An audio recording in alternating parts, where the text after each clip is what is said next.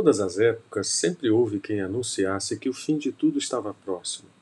Uma ideia que provê uma conveniente válvula de escape para as responsabilidades no presente.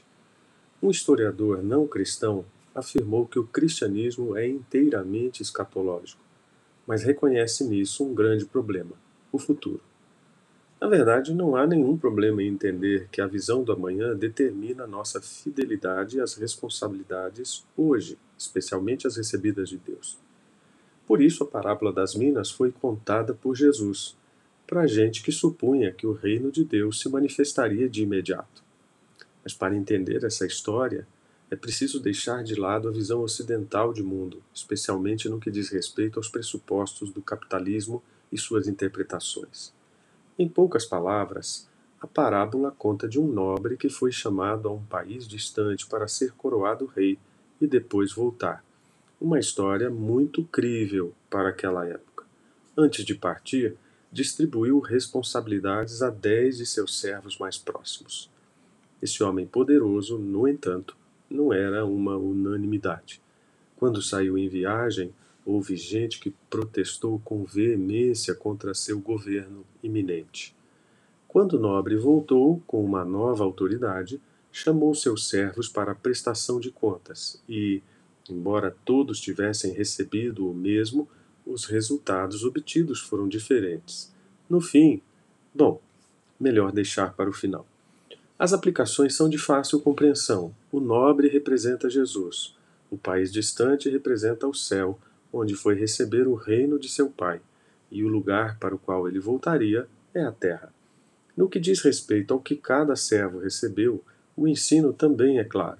Todos recebemos de Deus a mesma possibilidade de investir o que ele nos deu, ou seja, o Evangelho, que é ofertado a todos igualmente. Um respeitado teólogo concluiu, a partir dessa parábola, que a coisa mais bonita sobre Deus é que ele confia que nós faremos muito por nós mesmos, graças a ele. A rejeição ao nobre também pode ser vista facilmente. O que pode passar desapercebido é o esforço do futuro rei em conquistar a lealdade de seus servos. Seria muito fácil para todos eles declarar isso após a sua coroação. Mas antes, significaria uma exposição a muitos riscos e incertezas. Francis Schaeffer é um dos teólogos que mais bem entendeu o contexto do nosso tempo. Ele disse o que Deus espera que todo homem faça numa era perdida como a nossa. Simplesmente espera que o homem persevere. Ele não repreende ninguém por estar cansado, mas também ele não espera que alguém pare a sua mensagem porque as pessoas estão contra ele. Schaeffer afirmou ainda que o cristianismo não é uma moderna história de sucesso.